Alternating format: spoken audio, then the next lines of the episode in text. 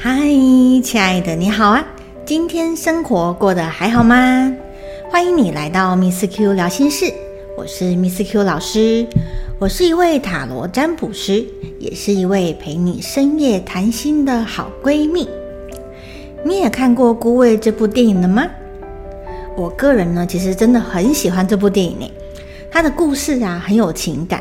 剧情张力可能不是最强烈的，但是呢，却会是让你可以从头到尾沉浸在里面，即使自己没有亲身经历过这些事情，也能够体会故事里面这重点的五位女性她们的心情起伏。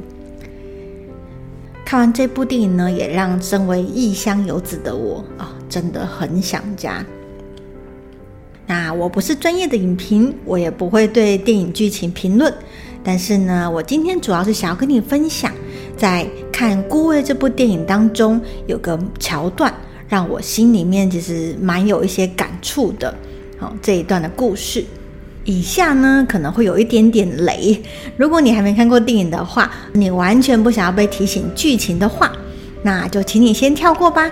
等看完电影之后呢，再回来看。OK，那接着我就要来说喽。记得啊，在电影里面有一段，就是呃，他最小的女儿佳佳跟爸爸在世的这个情人蔡小姐，他们两个走在以前那个男主角，也就是陈爸爸，哦，之前当警察时候住的这个旧的宿舍，就他们在这个旧的宿舍旁边，在那边稍微散步聊天。那听这个蔡小姐提起啊，佳佳才知道说，哦，原来她的爸爸之前呢曾经当过警察。当佳佳知道的时候啊，你可以从她的表情里面去感受到，她其实还蛮惊讶的。那时候在看的时候，我也觉得蛮惊讶的，因为啊，在电影里面，陈爸爸这个角色一直都是被他人诟病，就是败家子啦、不负责任的父亲哦这样子的一个骂名。原来啊，陈爸爸他以前也曾经做过像警察这样子稳定的一个公务员的工作呢。而且啊，听蔡小姐转述，其实呢，陈爸爸他本身是很喜欢这个警察的工作的，可以到处跟左右邻居聊天呐，串门子。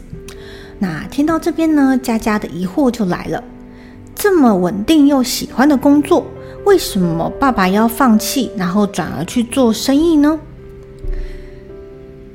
那么在接下来的剧情中，可以看到导演用剧情的两段对话。来说明当初陈爸爸会放弃警察这个工作，转去做生意的原因。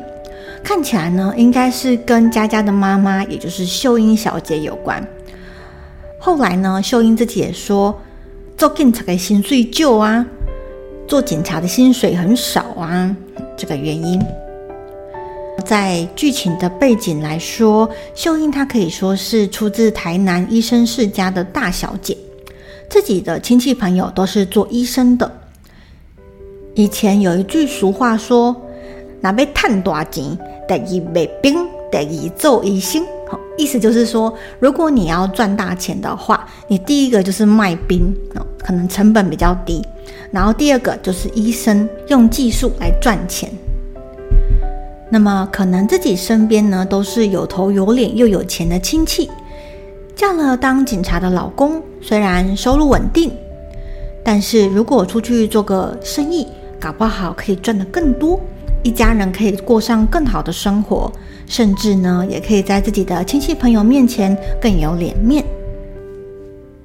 不得不说，秀英这样的想法其实是人之常情，但是呢，秀英她可能自己没有注意到，也许秀英自己是一个做生意的料，但是她的老公，也就是陈爸爸。不一定是，你看哦，像陈爸爸当初做警察，警察这一种应该要保持威严的公务员角色，但是呢，陈爸爸他还是很喜欢到处去街坊邻居串门子，就是丝毫不会摆架子，甚至会因为心软而为他人作保，就可以知道说，陈爸爸他本身是一个很海派的个性，人情看得比钱还要重，所以呢，也容易花过头。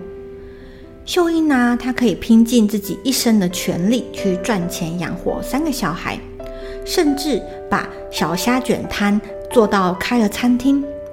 这个呢，可能是秀英自己的本事，当然也有可能是因为当时的环境逼得秀英不得不坚强起来，好逼出她的潜能去完成这些事情。那不管怎么样，可能当时在秀英的眼中，好觉得做生意这件事情是可行的。但是呢，同样的情况，陈爸爸不一定有这个能力可以做到，甚至陈爸爸自己喜不喜欢做生意。我们也不得而知了。只是关于陈爸爸对于做生意的这个能力，还有这个意愿，让一心想要望夫成龙的秀英是没有去注意到、没有去深思的。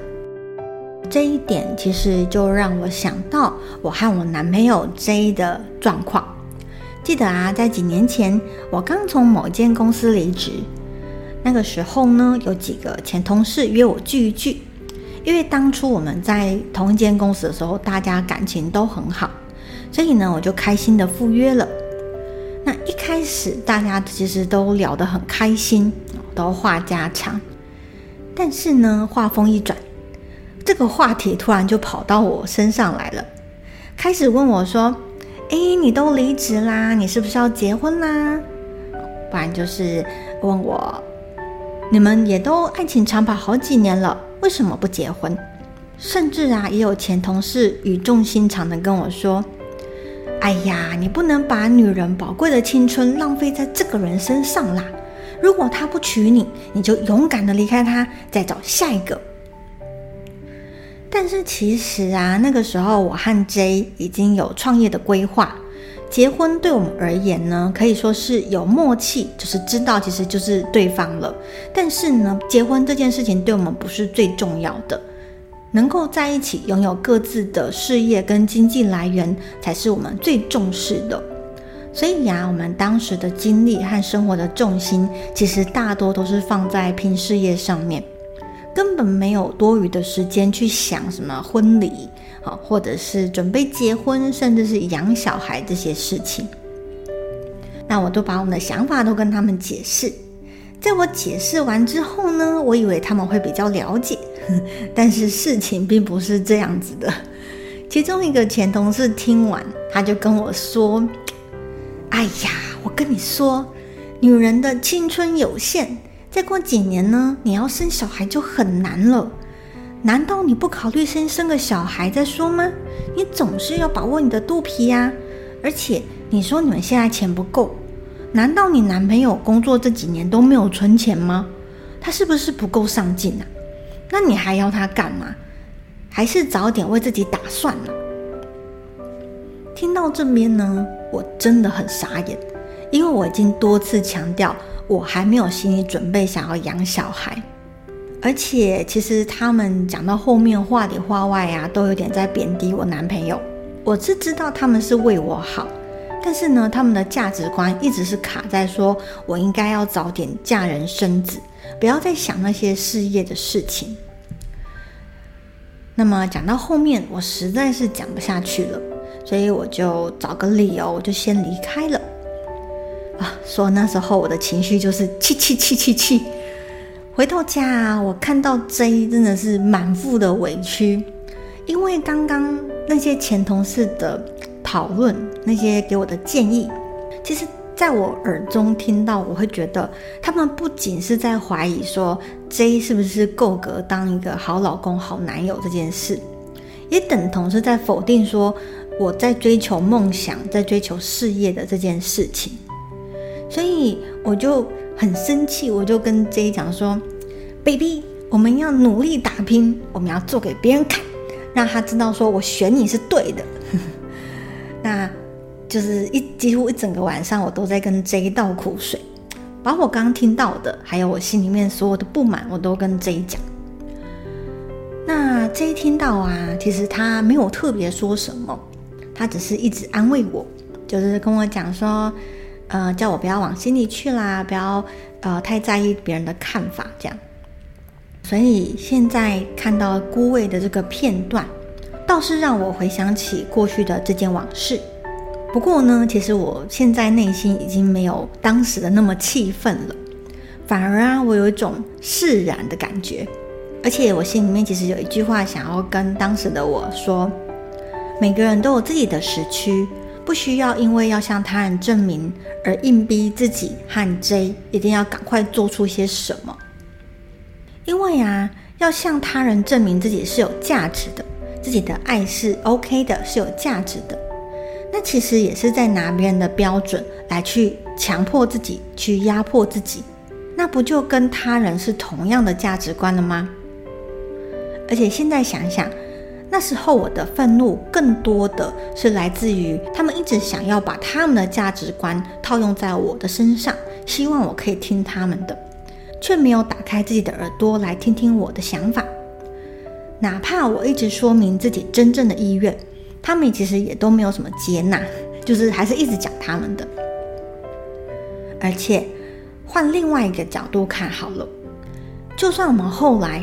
真的跟这些人，跟我的前同事，甚至是我们的亲朋好友，证明说，哦，我们赚的很多，我们过得很好，吼，神仙眷侣。但其实对他们来讲，没有什么太大意义的，因为对他们来说，这个顶多就是茶余饭后的八卦，想到拿出来讲个两句，甚至有时候想到可能也不愿意聊。